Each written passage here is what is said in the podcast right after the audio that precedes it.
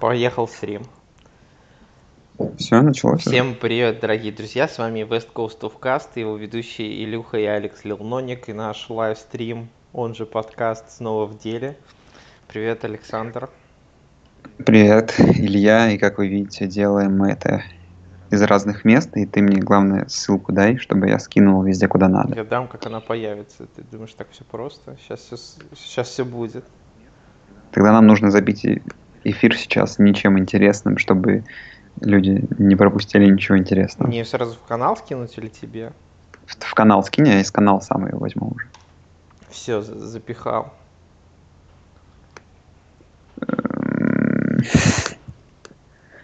Так.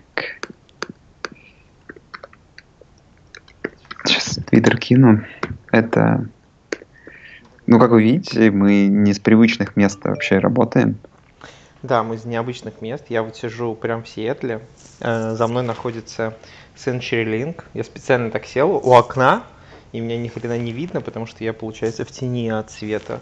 Зато за мной видно какую-то станцию, которую э, Ноник назвал ратушей, хотя это, в принципе, наверное, больше похоже на Биг Бен даже. Да. Шучу. Вот. Ну и, соответственно, CenturyLink, стадион, логово врага, понимаешь? Стадион Seattle, Seattle Seahawks находится прямо тут. Да, ну и, собственно говоря, вводное интервью вы могли увидеть в канале у нас. То, что Илья отправился по маршруту. Ты сейчас, как я понимаю, в Сиэтле, завтра ты будешь в Ванкувере, uh-huh. в Ванкувере. Потом вернешься обратно в Сиэтл на игру 49ers против Seahawks. Потом будешь в Портленде на баскетболе и в Сакраменто еще на баскетболе. Ну, в целом, короче, как я понимаю, в общем, люди, вы можете, наши слушатели, вы можете и слушатели, и смотрители, зрители, можете, в принципе, ждать видео с этих стадионов. Какие у нас данные? Подписывайтесь на наши соцсети по традиции. Телеграм, Инстаграм, ВКонтакте, Твиттер. Вроде бы все. Ну, еще где, если еще где-то можно. Можете поддержать нас на Патреоне, пока мы еще не знаем зачем. А, ну и мы ищем по-прежнему редактора Возможно, в один момент мы перестанем его искать, но пока что мы его ищем.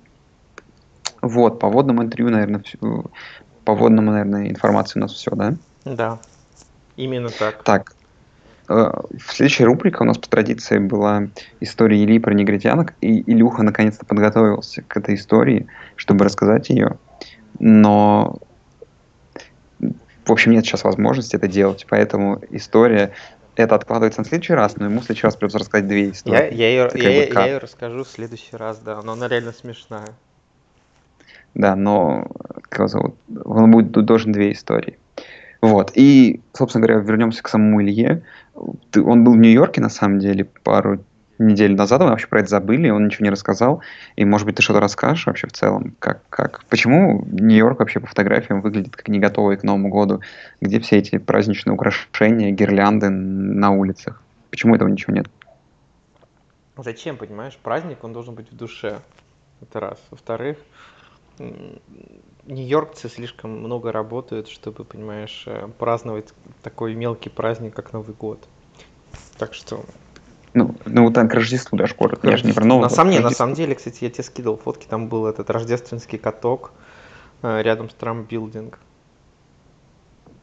Ну, да, это единственное, что было. Кстати, какие-то фотки, не Илюха накидал красивых фоток, я постараюсь в Инстаграм и в, в Телеграм. В свой Инстаграм и в, твит, и в Твиттер. В свой Инстаграм не буду постить. Ты вообще обратил внимание, как качественно я веду Инстаграм? Я ставлю геотеги, все точно, Правильно. Вообще, ты вообще ты, обратил ты, на это внимание? Да, ты вообще молодец, я считаю, Саш.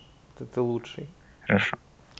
Ладно, Все, понимаешь, важно... Э, понимаешь, как и для любого человека в авиаиндустрии точность это самое главное, поэтому ты как человек, воспитанный авиаиндустрией, перенял все лучшие качества. Поэтому я тобой безмерно горжусь. Ладно. В общем, Илюха ничего не хочет рассказать про Нью-Йорк, поэтому перейдем, так к, собственно не, говоря, к а путешествию. Там холодно, но зато там движуха, вот, вот, вот все, что можно говорить о Нью-Йорке, понимаешь? А, а, а вот сейчас ты поехал по маршруту, если что, я вот озвучил Сан-Хосе, Крессент-Сити, Крессент-Сити, Каннон-Бич, Каннон-Бич, Сиэтл, Сиэтл, Ванкувер, Ванкувер, Сиэтл, Сиэтл, Портленд, Портленд, Рейдинг и Рейдинг, Сакраменто, Сан-Хосе. Вот, и, собственно говоря, вопрос к Илье какой. А тут теплее по этому маршруту? Ну, смотря где, скажем так, из-за того, что ты едешь от э, Калифорнии постепенно э, через, через э, с центральной Калифорнии, грубо говоря, точнее даже ближе к северной части, на самый север Калифорнии, потом Портленд, потом Вашингтон, там становится все холоднее, холоднее, холоднее. И сейчас, мне кажется, по ощущениям, я не сравнивал, честно говоря, температуру, но по ощущениям сейчас в Сиэтле, наверное, такая же погода примерно, как в Нью-Йорке. То есть достаточно холодно. Ну, то есть такой, знаешь, идет такой вот, когда пар такой подмерзающий над городом висит, вот примерно вот так вот это выглядит. Но что мне понравилось, что мне понравилось, очень красивая природа, что в Орегоне, что в Вашингтоне, и она очень разнообразная. То есть она не просто, знаешь, такая типа одинаковая, а там она представляет разные перед собой пейзажи, и то есть там есть и океанические пейзажи, где ты такой смотришь на океан бушующий и так далее, очень круто. Э, с другой стороны, он тебе там фотки котиков морских кидал, точнее львов, вот. А с другой стороны, ты въезжаешь чуть материк, и там есть парки с огромными деревьями, с этими секвоями, э, речки какие-то, водопады и так далее. В общем, Вашингтон и Орегон в плане природы потрясающие места. Я всем советую, если когда-нибудь есть возможность посетить, вам понравится. Э, но достаточно прохладно и холодно, да сколько там было, вот даже в один момент, вчера я ехал в Орегоне уже в ночи, я через какой-то, через какой-то э, холм по, переезжал, и там уже пошел снег, меня немножечко это напрягало, потому что я ехал на летней резине, вообще все мое путешествие происходит на летней резине, вот, поэтому в Канаду на летней резине еду. В Канаду зимой попрошу. В Канаду зимой на летней резине, да попрошу уточнить этот момент. Слушай, ну и если не касаясь спорта, то вот оставшийся твой маршрут, так сказать, Ванкувер, Сиэтл, Портленд, Сакраменто, как бы кроме, понятно, спортивных мероприятий, есть какие-то планы что-то именно посетить? А, ну, сегодня у меня в планах посетить... ну, а я вообще был в Сиэтле до этого э, и видел, но у меня сегодня в планах посетить подземный музей Сиэтла что, как оказалось, Сиэтл в конце, кажется, 19 века его надстроили еще один уровень над нижним уровнем. Э, и там сохранились на нижнем уровне, там сохранились э, дома и различные заведения из 19 века. То есть там бар 19 века и так далее. Это очень прикольно. Потом на, забраться на вышку, и потом еще сходить на еще в какой-нибудь музей. Здесь есть несколько неплохих музеев. Э, в общем, вот. А помимо этого, ну, Ванкувер, помимо этого Портленд. Ну, на самом деле сейчас вот будет просто 4 практически спортивных мероприятия подряд. Будет 28-го игра в Ванкувере, э, Ванкувер Canucks, потом будет Seattle Seahawks, да, потом э, в Портленд Trail Blazers, потом Новый год в Портленде, а потом уже Сакраменто. Вот так вот все и пойдет.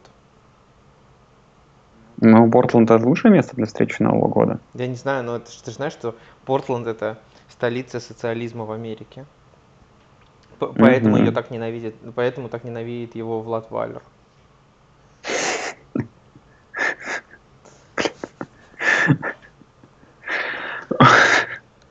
Не, ну а кроме, а что в самом Портленде смотреть? Так, или это так пока?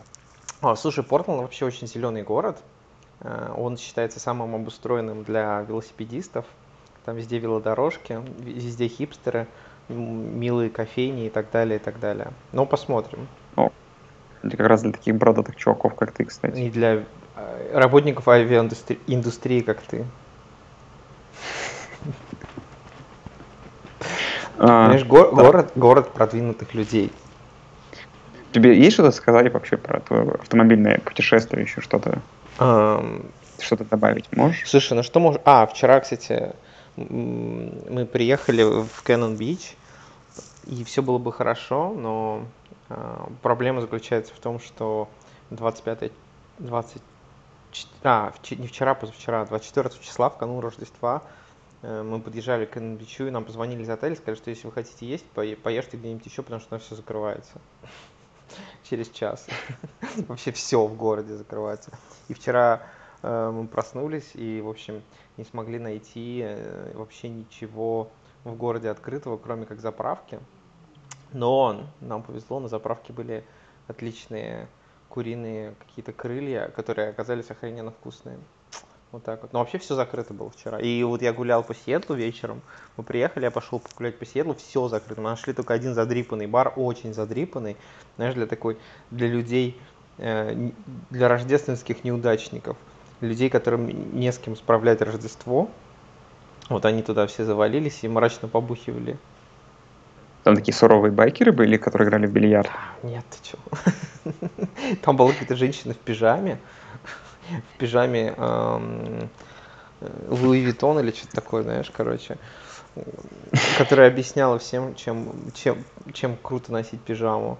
Какой-то при этом ее мужик мексиканец, который общался, который выглядел, знаешь, как русский парень из глубинки, как выглядел русский парень из глубинки, и общался как русский парень из, глуб... из глубинки потому что он к ней подходил... То есть, то есть как, как ты, получается? Практически. Он к ней подходил и говорил, пошли, пошли, ну, не по-русски только, а по- по-английски. Не, было бы классно, если бы он еще по-русски, по-русски говорил. Да, это тоже, это было бы совсем отлично. Вот. Но он был уже в Саплину. Ну, представь себе где представь, если ты приезжаешь в какой-нибудь очень-очень далекий город в провинции в России, заходишь в бар, а там такой пьяный мужик хватает свою женщину и говорит, пошли! Вот, короче, вот это примерно так вот выглядело. Это, мне кажется, это а, в любом а, питерском баре. А, а, это а в любом третьем, баре происходит сейчас. Погоди, а третьем, ну, чтобы дополнить картину, эту женщину в пижаме э, Луи Виттон, этот мекси... русский мексиканец.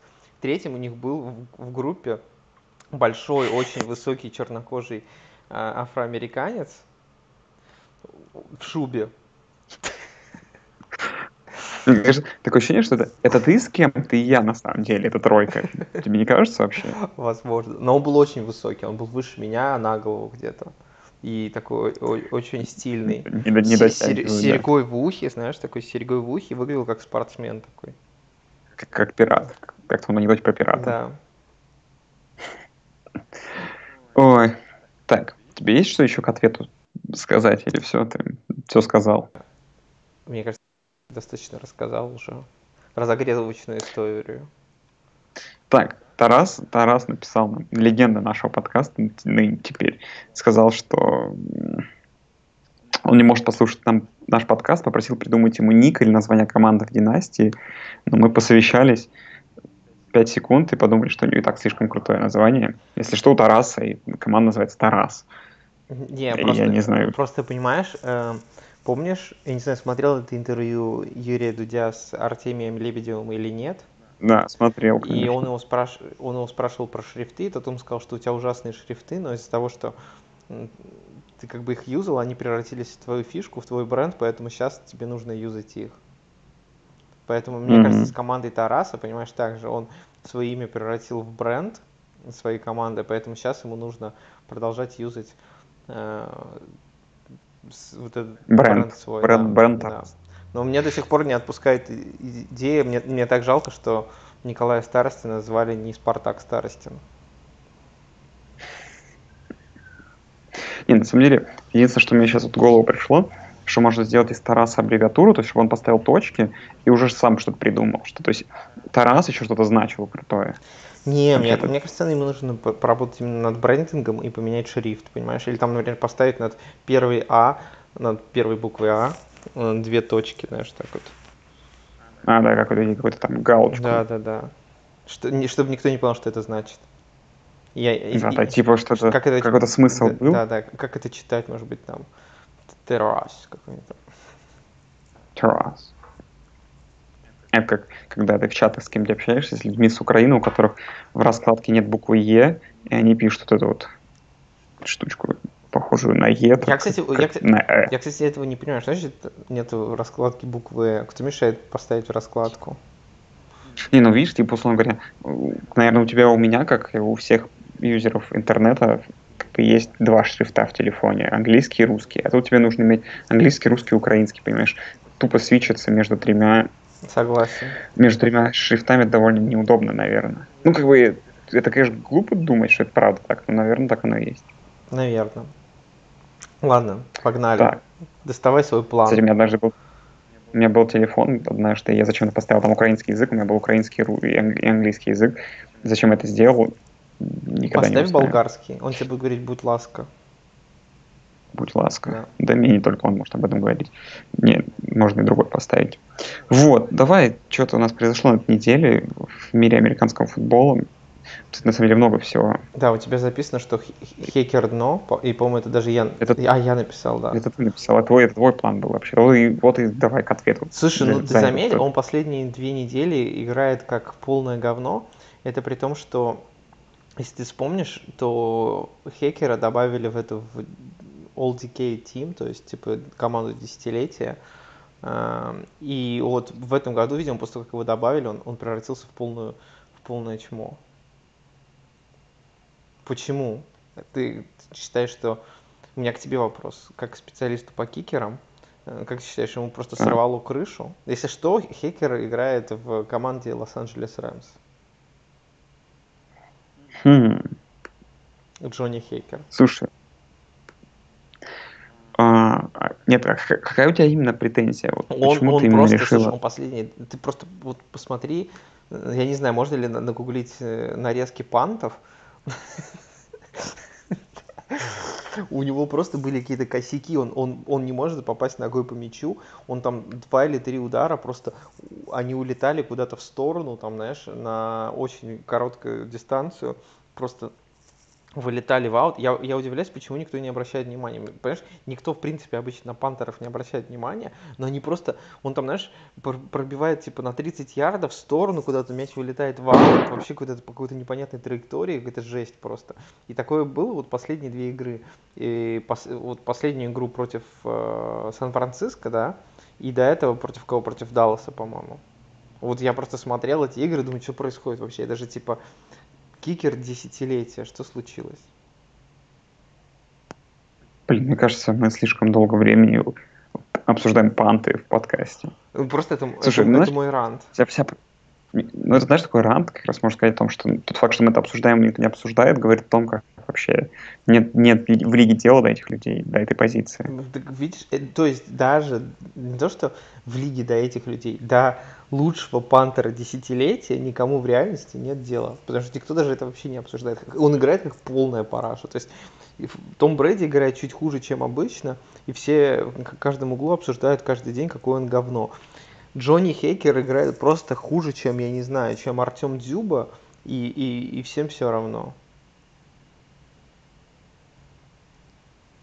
Продолжаем. Хотя Артем Дзюба, Артем Дзюба и Хейкер, в принципе, одним и тем же занимаются. Ну да, просто бьют по мячу со всей дури. Да. Ну, очередная история приключилась в этот раз. Адель Бекхэм Джуниор подрался, ну, не подрался, порентил, порентил с, с Фредди Кинченсом на бровке. Это очень походило на рент Ильи про, про хакера, только я думаю, Адель был недоволен нападением своей команды. И вот, кстати, на самом деле, я вот подумал, что вот мы с тобой на Кичинеза так гоним, а давай вот пытаемся раз новогодний подкаст у нас, пытаемся занять его в сторону, но вот, ну, ситуация такая, что команды, у него не идет игра, команда не идет ничего, но, откровенно говоря, еще все это такой ореол имеет вокруг очень неудачный. То есть его все ругают, СМИ, вообще везде только новости негативные, понимаю. Вот как, понимаешь, вот как он, как тренер, который, ну, говоря, что ему делать остается? То есть он продолжает тянуть свою команду хоть куда-то. То есть... Не, ну, понимаешь, мне кажется, основная проблема Китченса заключается не в том, что э, он там продолжает тянуть свою команду куда-то, куда-то это, скорее всего, на дно. Вот, а заключается в том, что он неадекватно оценивает свои возможности и не пытается каким-то образом э, что-то исправить. То есть, например, всем известно, что э, Монкин, который у них является координатором нападения, да, официально по факту ничего mm-hmm. не делает. То есть там все говорят, что типа Монкина задвинули, то есть ему не до... очень у него ограниченные вообще возможности влияния на нападение, и всем нападением кукловодит Китченс. И, короче, мне кажется, знаешь, проблема в том, что вот Фредди Китченс, он никогда не был координатором нападения, он был там тренером квотербеков, да, там тренеров раненбеков и так далее.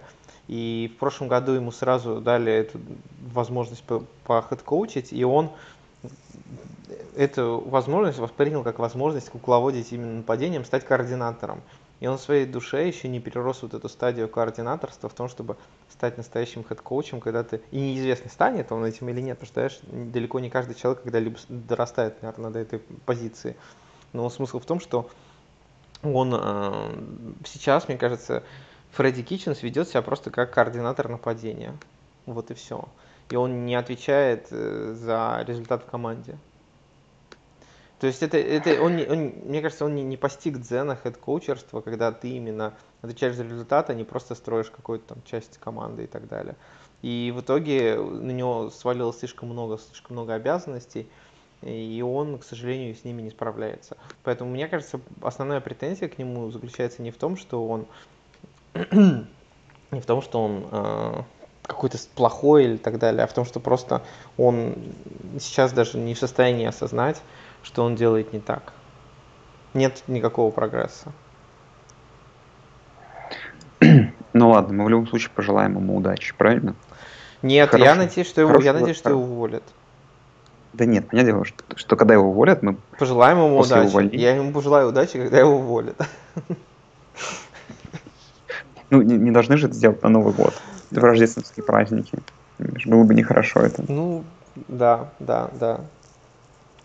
Ты, ну, мы уже это обсуждали, эту тему, сколько, много раз, кто может заменить э, Китченса. Вот. Имя. Как раз есть для тебя опрос. Ну. Мы переходим к следующей теме нашего плана. Смотри, суть будет простая довольно. Я тебе буду называть фамилии э, специалистов. Надеюсь, что ты их всех знаешь. Но если, допустим, всех не знаешь, можешь прикинуться, что ты их знаешь, и сказать нет. Так.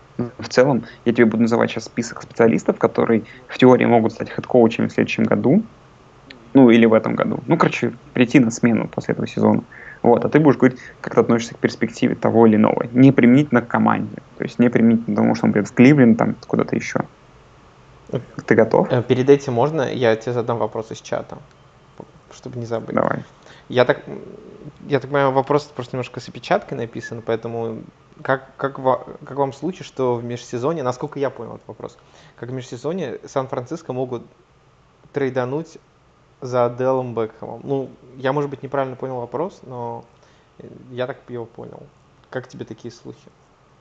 Слушай, я таких слухов не слышал, но... Слушай, ну, не знаю, как по мне, какой-то, знаешь, странный слух. Ну, как бы, ну да, сейчас есть какая-то проблема, но я думаю, что сейчас как Китченс закончится в этом межсезоне. Ну, я, в общем, не думаю. То есть, даже если, условно говоря, Китченс не уйдет, я не думаю, что Дж... Бекхэм тоже, тоже не уйдет. Не, не, То есть, ну, мне кажется, если... Я думаю, это все наладится в межсезонье. Мне кажется, если Китченс не уйдет, то Адел Бекхэм уйдет. Ну, в таком случае. Не, просто мне, почему на Сан-Франциско? Если, если, если, если Джон Дорси э, все правильно разыграет, уволят Китченса, нового тренера, Э, вытащит откуда надо и э, договориться с игроками, то тогда, наверное, Дел Бекхэм может остаться. Не знаю, ладно. Э, просто про Сан-Франциско странно. Почему именно они? Там, возможно, опечатка есть, ну... была, потому что там был вопрос, там был несколько опечаток, поэтому, возможно, в этом проблема. Ладно, тот, кто написал этот вопрос, уточните, пожалуйста, его. Вот. Ну, смотри, вот тебе кандидатура, а ты говори, как относишься. Давай. Есть, есть шанс. Давай. Это вот первый, Роберт Салих, это defensive координатора Сан-Франциско да. 49ers. А, для кого? Для Кливленд Браунс это все тренера? Не-не-не, в целом, целом? перспектива, что это вообще человек, человек через год будет тренером, head coach ем какой-то команды. Ну, то, что Салих будет иметь э, возможность куда-нибудь пойти, сто процентов. То есть это даже уже сейчас можно об этом говорить. Э, это очень удивительно, учитывая то, что еще год назад к нему было куча претензий, и все болельщики 49ers страдали на тему днищенской обороны. И тут внезапное такое преображение за счет глубины состава и так далее, и так далее. Э, и сейчас, несомненно, он будет, эм, несомненно, он будет горяч. Будет ли он успешен? Ну, знаешь, на самом деле это же как всегда, это как, это как э, драфтовать квотербеков. примерно, примерно так же ну, легко. Да. Ну, как бы, наверное, он, наверное, он куда-то пойдет, станет ли он успешным, мне кажется, это очень сильно зависит от того, э, куда он попадет. Если он попадет в команду, где уже есть какой-то established нападение и, знаешь, выросший квотербек, и они наймут хорошего координатора, тогда он может быть успешен. Если, если он попадет в нападение, где нужно, в команду, где надо строить нападение с нуля, есть большие вопросы, потому что он вообще защитный коуч. То есть ему нужен будет в, пару, в пару какой-нибудь качественный координатор нападения. Ну, типа Кайла Шенахана, там, знаешь. Ладно, следующий вопрос к тебе. Эрик Бьенами, offensive координатор Канзас-Сити. Ну, Chiefs. это очередной этот э, э, человек из дерева коуча Рид, Энди Рида, да. Угу. Ну, как мы знаем, это, наверное, самое успешное дерево коучей э, в НФЛ, поэтому и они и при этом они меняются часто. Вот. Тут э, тяжело сказать, он же не так давно является координатором нападения Канзаса, просто сколько там, год, поэтому хрен его знает. Но при этом, знаешь, это как Брайана Флореса через год э, тренерства лайнбекеров Патриотс, его забрали в Майами, он даже что-то делает, но здесь точно так же не знаю, как бы кот в мешке, мне кажется. При этом, при этом, при этом, смотри, в, в а. этом году нападение Канзаса, оно не блещет скажем так, по сравнению с, с прошлогодним. Угу. Следующий вариант э, очень такой интересный. Координатор нападения Buffalo Bills Брайан Тебл, человек, который как-то сталкивался в своей жизни и с Ником Себаном, и с, Билл, с Биллом Беличиком. Просто интересный вариант, как бы, как бы нападение Баффало не такой уж, а по нему, знаешь, а по нему, замечательный. А по нему есть слухи, что он типа будет э, рассматриваться? Ну, как я, просто я нашел материальчик, где, как я понимаю, со, со, со, какие-то э, rumors собраны, и вроде как есть спрос на него. Ох, ну, он же тоже там относительно не очень давно, то есть он пару лет, он вместе э, еще я, я просто открыл, я на самом деле не очень знаю его коучинг history, он много где поработал, смотри, он был координатором нападения и в Канзасе, и в Патриотах он успел поработать, и в Алабаме, как ты сказал. В общем, много где чувак эм, успел поработать. ну, слушай, не знаю, мне кажется, есть шанс, что к нему могут прийти какие-то команды, но я бы не назвал его прям каким-то горячим коучем, учитывая, что нападение Биллс еще само по себе скажем так, в процессе развития. Оно же не настолько огненное, да, у них там есть... Э, они в первую очередь, мне кажется, в этом году тащат защитой, а не нападением, поэтому я не думаю, что он куда-то уйдет. А вот про огненное нападение. Грег Роман, координатор нападения Baltimore Ravens. Не, я, ну, как бы, я думаю, тут все зависит. Твой вопрос больше заключается в том, назначит его или будет ли он успешен. Давай так. Не, назначит, назначит ли его. Не, я думаю, что на него спрос, конечно, будет. И тут в первую очередь зависит от того, а, будет ли у него личный интерес куда-то пойти. Если, Блин, если у ну него будет личный интерес... же тоже...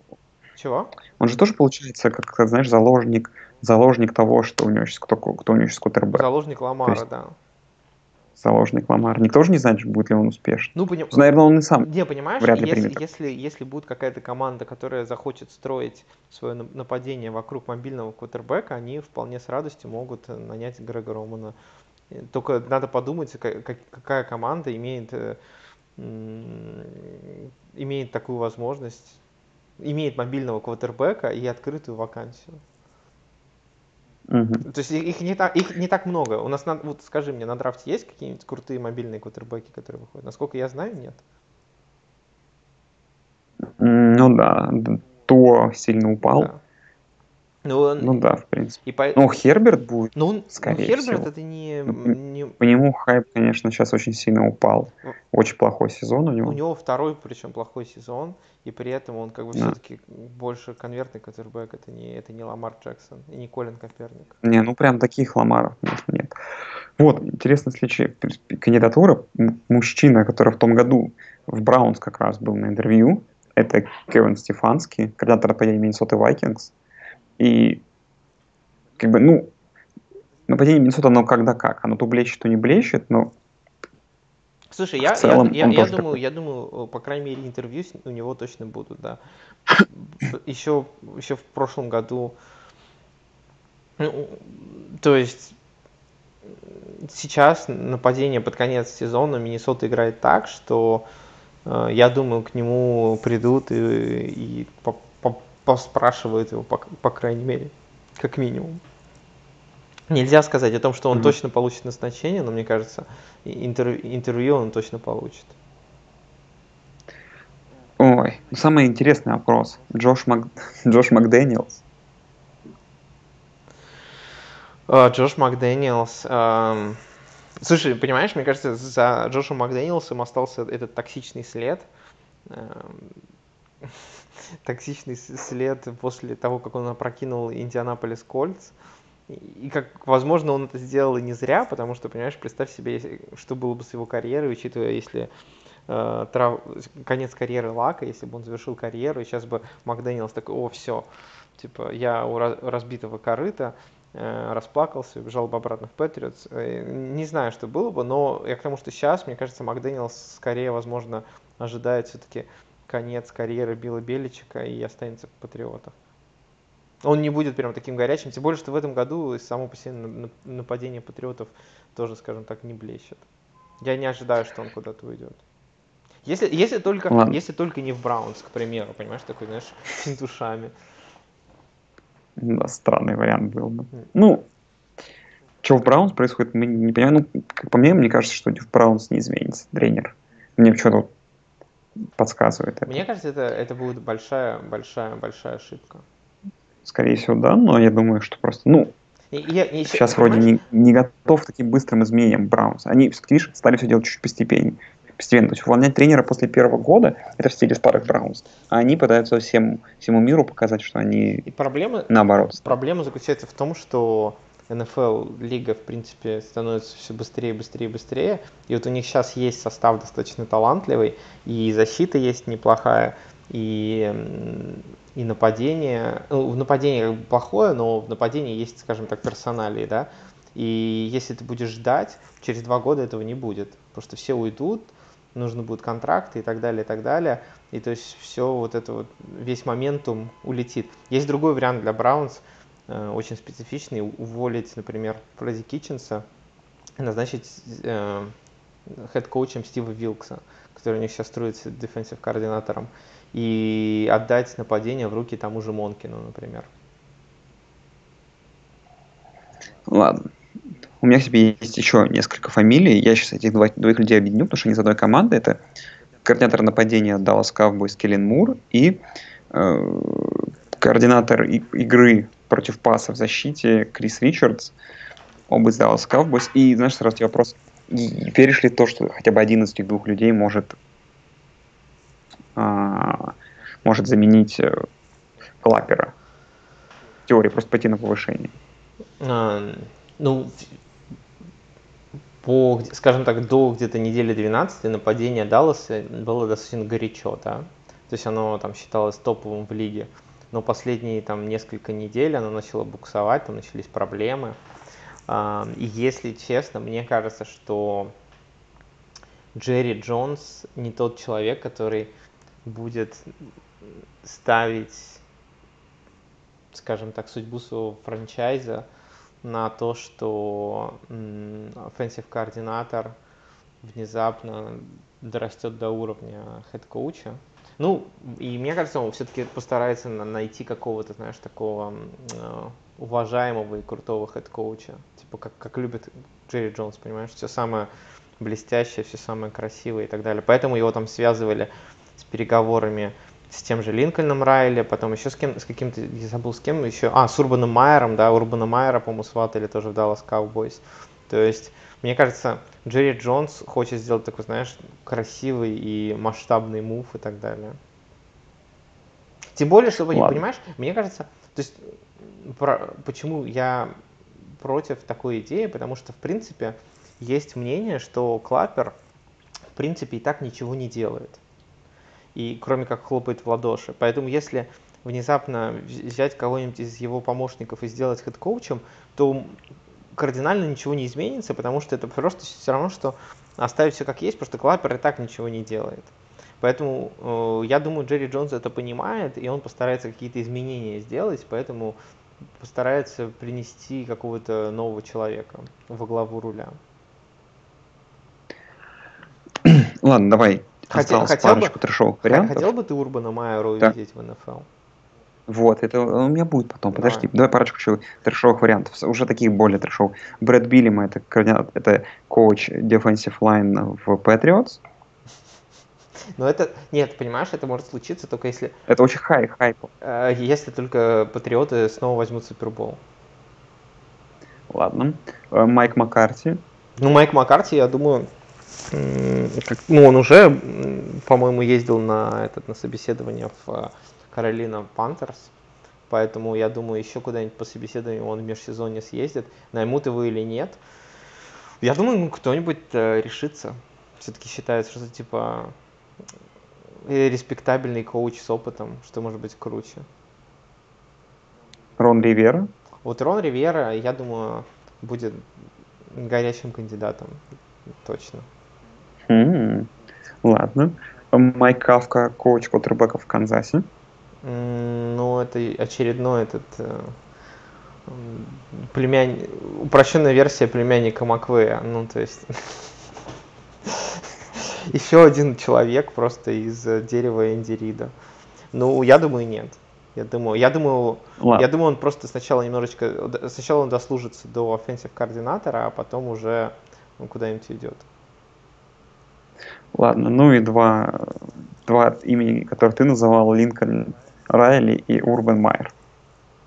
А, Ну, знаешь, мне кажется, это к тебе надо вопрос задавать. Ты же у нас специалист, студенческий специалист. Не, я просто, ну как бы Линкольн Райли я слабо верю, что уйдет. Ну, возможно, уйдет. А по Майеру, не знаю. Я уже объ- об- объяснял, что вроде как он по каким-то проблемам здоровья уходил, но если ему насыпят денег, то, Блин, думаю, вряд ли он откажется. Понимаешь, все эти проблемы со здоровьем, мне кажется, они... Помнишь э, этот... Господи, тренер Тампа Бэй, Да. как его зовут?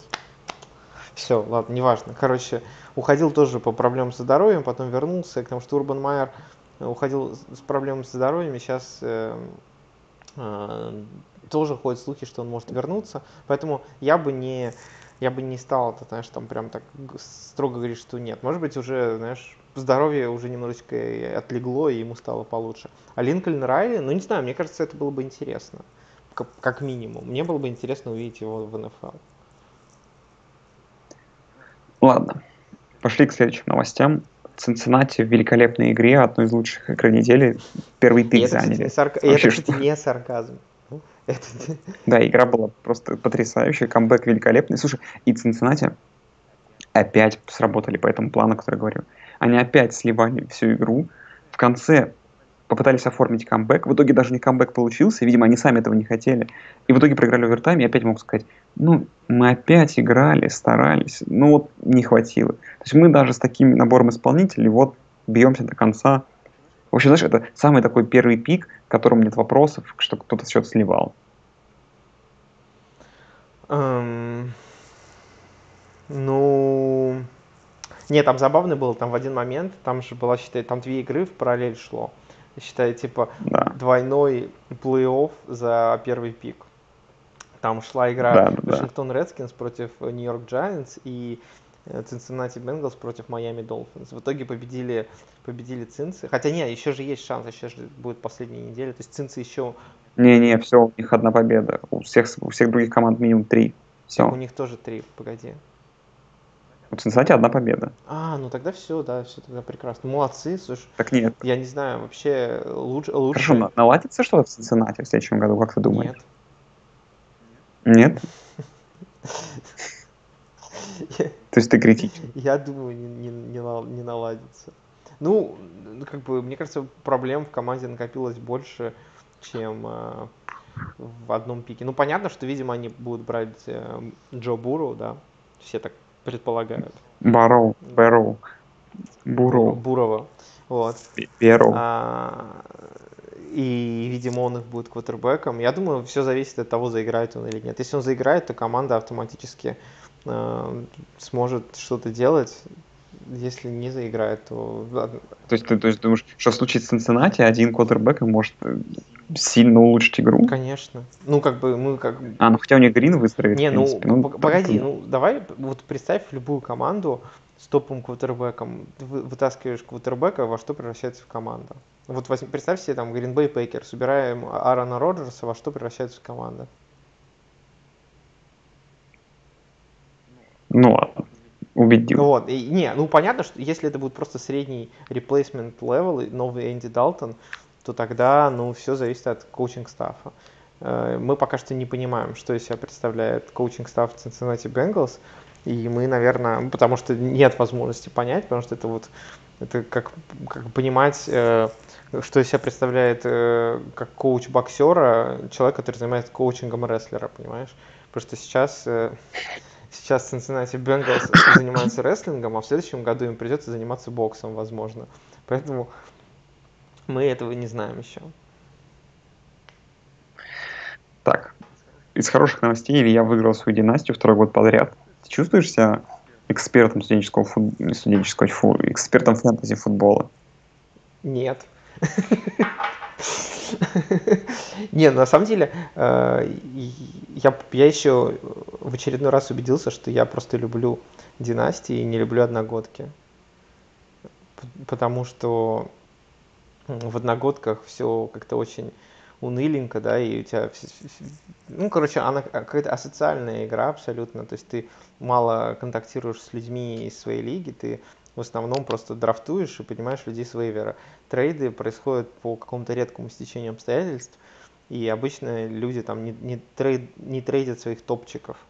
Вот, в династиях же все немножечко надолго, у вас происходит какой-то бондинг, вон ты встречался с, э, с человеком из нашей династии, с Антоном, и, соответственно, мы знаем их вживую, и трейды все-таки происходят иногда там жгучие, интересные, и в династиях, мне кажется, основа, основа именно династийного формата, она строится именно на трейдинге.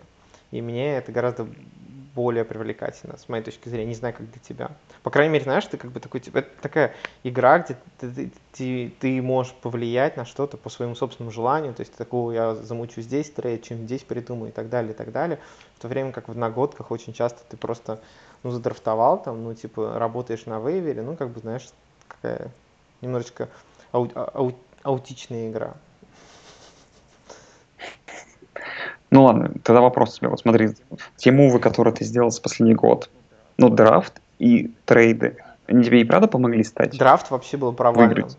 Драфт вообще был провальным просто. Это был днищ- самый днищный драфт, э, который мог быть, но я изначально понимал, что я, у меня нет на, на него никаких целей. То есть э, ты, насколько помнишь, я вытр- э, это, выторгал у тебя пик э, для того, чтобы задрафтовать Арсегу.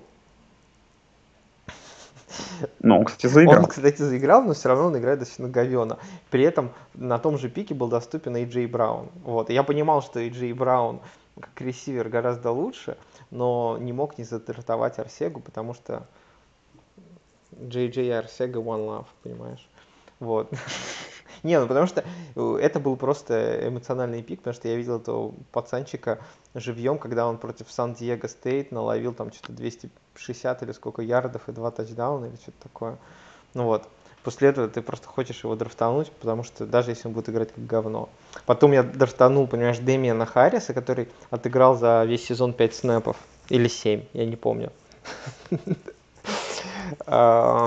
Еще, еще задрафтовал Джеллина Херда. Ты знаешь, кто это вообще?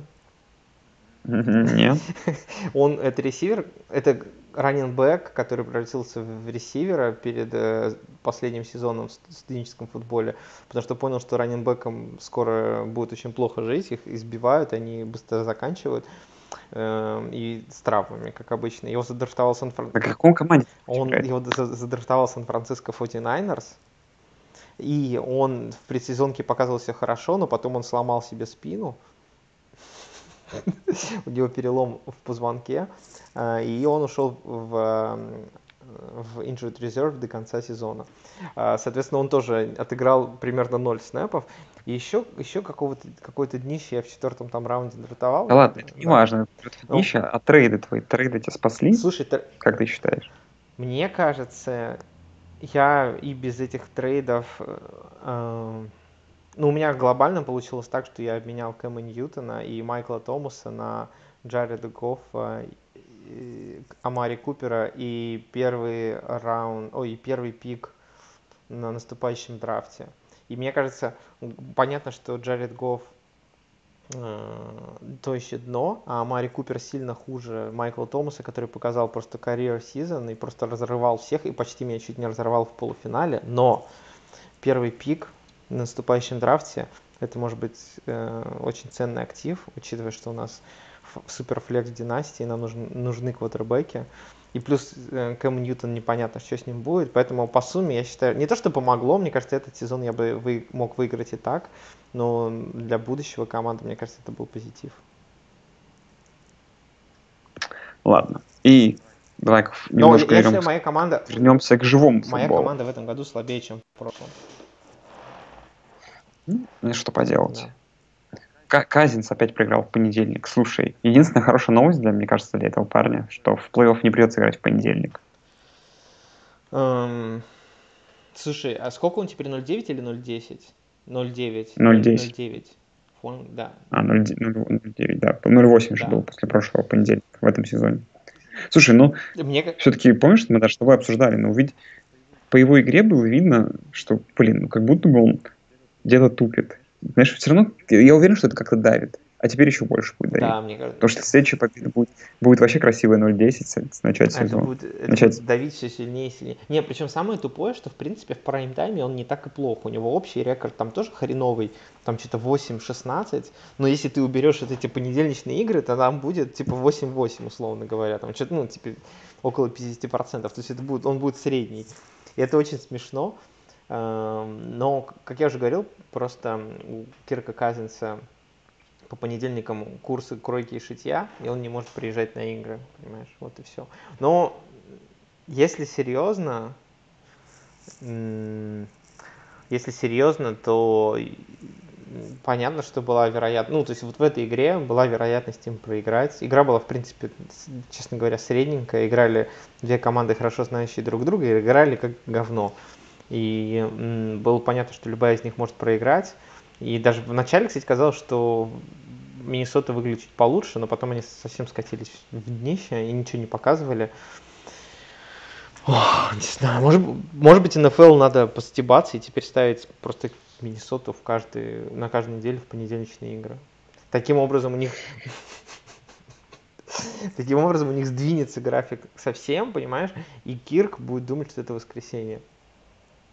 Блин, в таком случае, видишь, будет в чем вся проблема, что, возможно, тебе придется, ну, там, прикинь, с 10 недели у тебя команда, которая идет 0-10, тебе приходится в прайм-тайм каждый раз показывать по понедельникам. Погоди, довольно неудобно. Если это, это раздуется уже в такой лютый хайп, что если, понимаешь, э, если это будет 16 понедельничных игр и, все, и закончится 0-16, там люди, люди, да, люди да. будут хайповать за то, чтобы они не выиграли.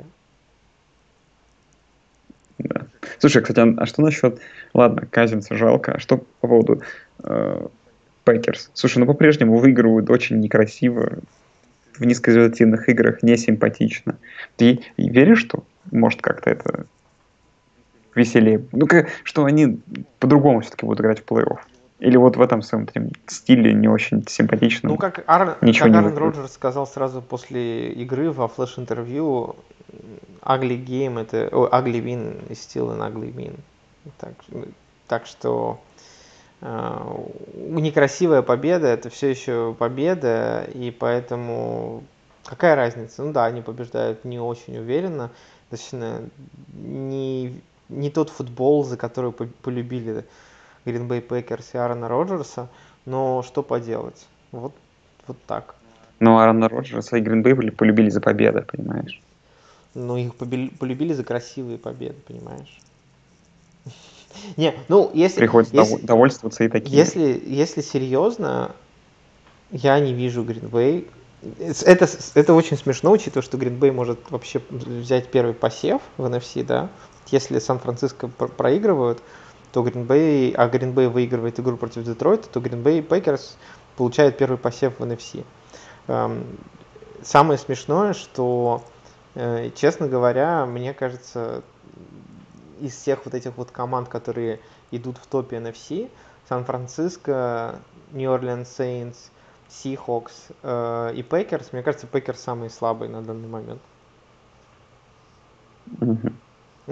Ну, я также примерно буду, но мы останемся на своей позиции хейтеров, э, сгибателей. Я не хейтер, я, ты, мы фанаты сгибателей уже давно, ты забыл, мы конвертнулись. Да, но мы немного думаем, что все равно от нас веет каким-то хейтом, понимаешь?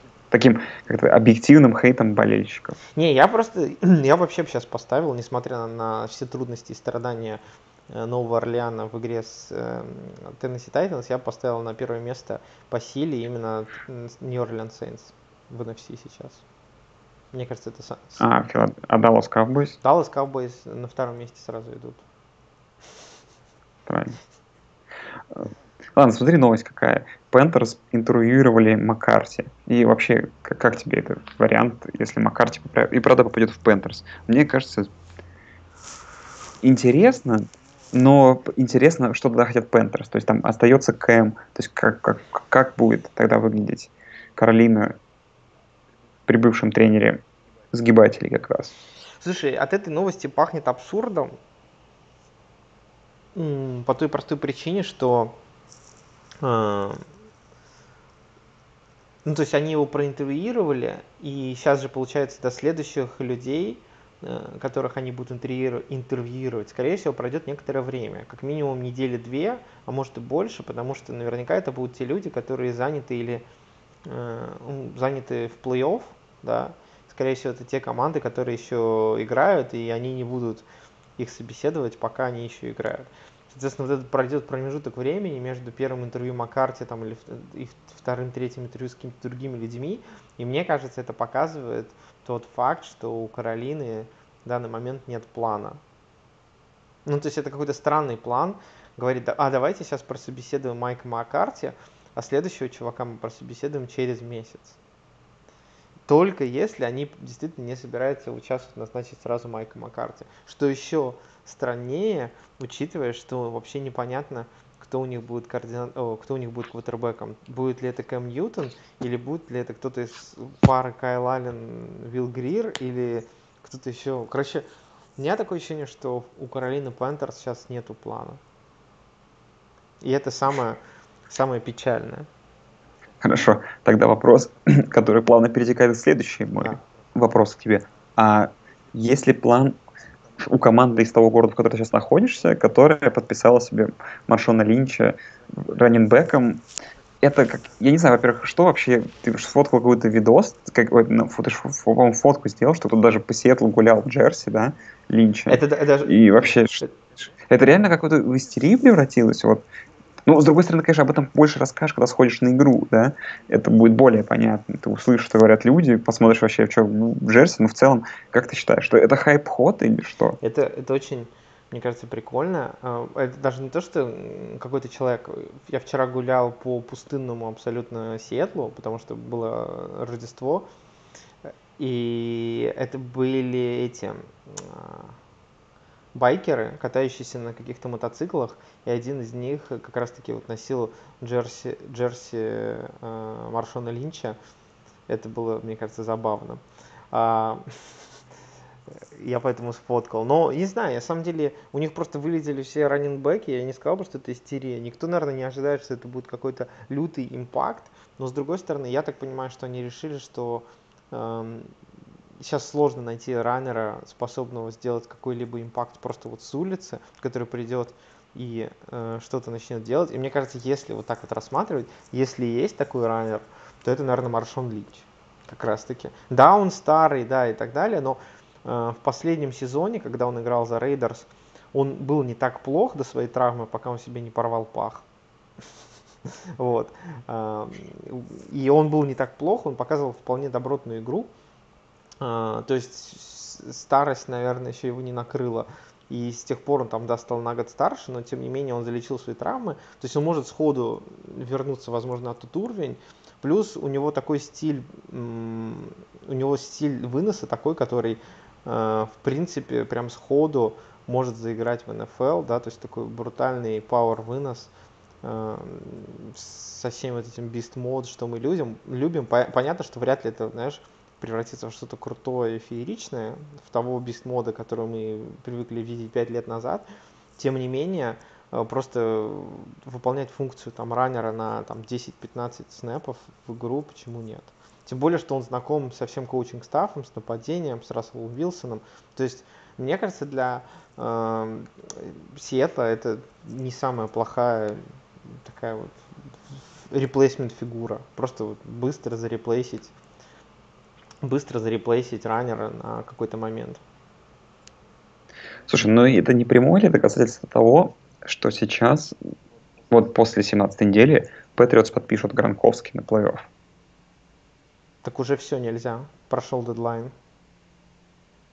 Да? Да, да. Уже несколько, пару недель назад уже все, Гранковский не будет уже официально. Его уже нельзя подписать. Эх, обидно, обидно. Ну, была бы еще круче история, даже, чем Линч. Я думаю, это на, даже намного хайповее было. Ну, можно, можно еще просто каких-нибудь, понимаешь, старперов там из пенсии поднять. Уэса Велкера, там, понимаешь. Mm-hmm. А, еще были шутки про то, что э, э, Сан-Франциско 49 хотят попросить э, своего генерального менеджера Джона Линча вернуться на поле. Как, как тебе такое? Великолепно. О, ладно, давай две, две еще оставшиеся новости, которые такие неоднозначные. Первое, то, что Ламар тут изъявил желание играть на 17 неделе а уже инфа о том, что вроде его как хотят забенчить. Соответственно, букмекерские котировки, где в игре, где Питтсбургу нужна победа очень сильно, Питтсбург фаворит на выезде против, против э, Балтимора. И вообще, что думаешь по поводу этого разлада? Это начало конца Балтимора уже? Не, не думаю, что это начало конца. Я думаю, просто Ламар горячий парень, который хочет побеждать, который, видимо, не любит Питтсбург теперь уже всей душой. Но я думаю, разум у них победит, и он просто получит лишнюю неделю отдыха. Ну, так, кстати, получается, что довольно много недель отдыха получается, да? То есть боевик, Не, потом да, еще... Да, да. Две недели, ой, три недели отдыха получится. Да. Слушай, я, я, я, я, не, я не этот, я не тот человек, который думает, что лишние недели отдыха вредят футболистам. Мне кажется, это маразм. Э, я вот эту тему, типа, я вот эти теории о том, что, типа, лишний боевик убивает шансы команд, я никогда не покупал и не покупаю. Мне кажется, любой человек, который там занимался спортом, знает, что там 2-3 недели отдыха это не какой-то кошмар, тем более, знаешь, там американский футбол, где у всех накапливаются травмы, микротравмы и так далее. В данном случае это возможность и подготовиться, и тело свое подготовить, и отдохнуть и так далее. Ладно, и вопрос по Филиппу Ливерсу, который в последнее время все травмирован и собран, и вроде хотят его на этой неделе реплейсить. И в целом вроде как идут новости о том, что он не хочет продолжать карьеру, точнее он думает об этом, но много, как по его словам, очень много каких-то моментов, вопросов. Что думаешь вообще? Уйдет парень, наконец-то воспитывать своих детей уже. Очи... Ну, эти шутки уже не могут закончиться, потому что просто Э, Филипп Риверс не может, да, э, не может никак э, отказаться от карьеры футболиста, потому что не хочет воспитывать именно своих детей. Но видишь, ходили слухи до этого, что Филипп Риверс хочет пойти в Теннесси Тайтанс, но, видимо, в Теннесси Тайтанс все уже застолбило с собой место э, Таннехилл, поэтому дорога в родной штат закрыта, э, и я не знаю. Но мне кажется, как бы, если честно, уже, мне кажется, Филипп Риверс уже не особо тянет. Делает много слишком ошибок таких старческих. Физически-то он вроде как здоров и так далее, но слишком уж много он начинает делать своих вот этих вот риверси, э, риверсовщины, где дебильные броски и так далее. И ну, хрен его знает. Наверное, мне кажется, если у Chargers менеджмент имеет какой-то здравый смысл, они понимают, что, наверное, вот это уже все. Ну, то есть этот сезон показал уже, что окно Риверса закрыто. Как мне кажется. Если, если, если, если они это понимают, то, скорее всего, Риверс уже не будет в Чарджерс и, возможно, уже и не будет э, в никаких других командах. Если так подумать, на самом деле, вот э, как много как много есть слотов, как много есть свободных позиций на квотербеков в командах. Не так и много, как кажется. То есть, э, по сути дела, там, наверное, команды 3 на весь НФЛ сейчас. Ну да, согласен. То есть, потому что есть еще команды, есть команды типа Cardinals, у которой есть Мюррей, есть Redskins, у которой Хаскинс, да, которые еще типа не, не проверили окончательно своих квотербеков. Есть Тампа, у которой непонятно, будут подписывать они Винстона или нет. Вот, а всех остальных там относительно все более-менее. Ну, есть Raiders, у которых непонятно будут избавляться от, от э, Дерека Кара или нет. Есть Долфинс. Ну, то есть смотри, есть Dolphins, да, то есть есть потенциально Raiders, но вряд ли Филипп Риверс попадет в Raiders, и вряд ли его будет Джон Груден брать. Э, кто еще? И, возможно, наверное, знаешь, ну, ну Пантерс. Представь себе, Филипп ну, Риверс да. идет в Каролину Пантерс. К Маккарти. К Маккарти. Мне кажется. Слушай, если так произойдет, это будет просто феерия. Просто феерия. Ох. Ну и давай к предстоящей неделе я тебе задам парочку вопросов, а ты скажешь мне свой вердикт, и я скажу тебе свой вердикт. Давай. Итого. Нужна, пер, мне кажется, первый самых... вопрос. Нужна ли она кому-нибудь? Последней да. неделе? Не, ну, во-первых, давай по Sunday. Ну, как бы, на самом деле, лучший матч это Sunday Night, да. потому что вопрос, кто попадет в Теннесси или Питтсбург в плей-офф, он абсолютно не важен, на самом деле. Это мало кого беспокоит, и это мало что изменится. Но вот есть игра 49ers Seahawks, где ты как думаешь вообще, кто победит? О, ну, мы увидим, я игру, иду на эту игру, и я надеюсь, что игра будет крутой.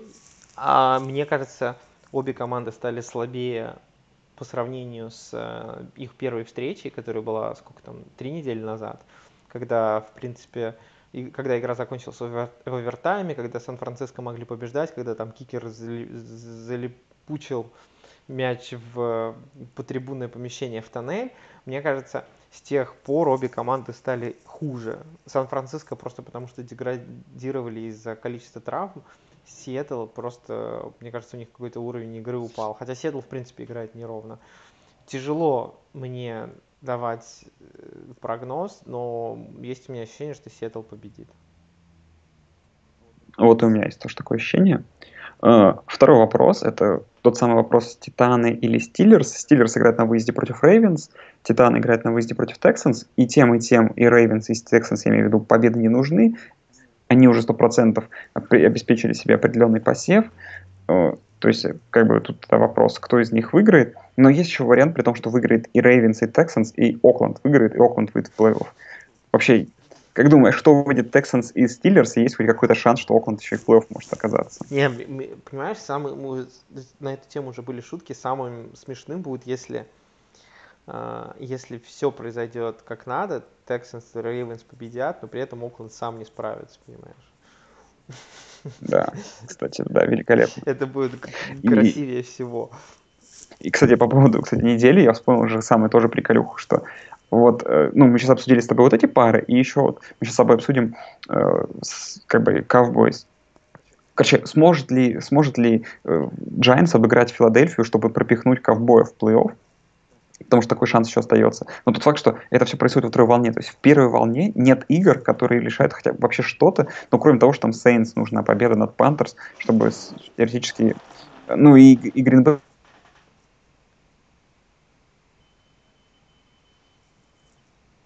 Алло?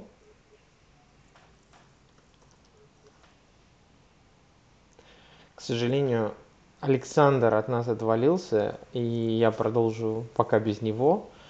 Э, да, Saints нужна победа только для того, чтобы занять первое место в сид. Короче, первая волна вся полностью днищная, полностью днищная.